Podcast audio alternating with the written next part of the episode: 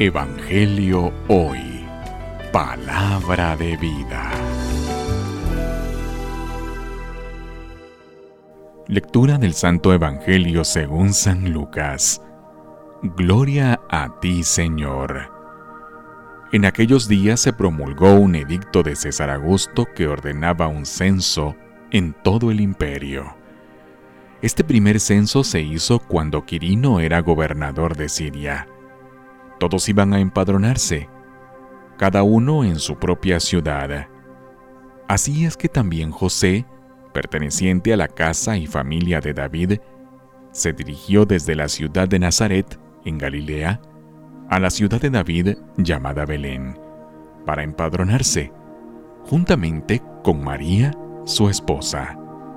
Esta estaba encinta. Mientras estaban ahí, le llegó a María el tiempo de dar a luz, y tuvo a su hijo primogénito. Lo envolvió en pañales y lo recostó en un pesebre, porque no hubo lugar para ellos en la posada. En aquella región había unos pastores que pasaban la noche en el campo, vigilando por turno sus rebaños. Un ángel del Señor se les apareció y la gloria de Dios los envolvió con su luz, y se llenaron de temor. El ángel les dijo, No teman, les traigo una buena noticia, que causará gran alegría a todo el pueblo. Hoy les ha nacido en la ciudad de David un Salvador, que es el Mesías, el Señor.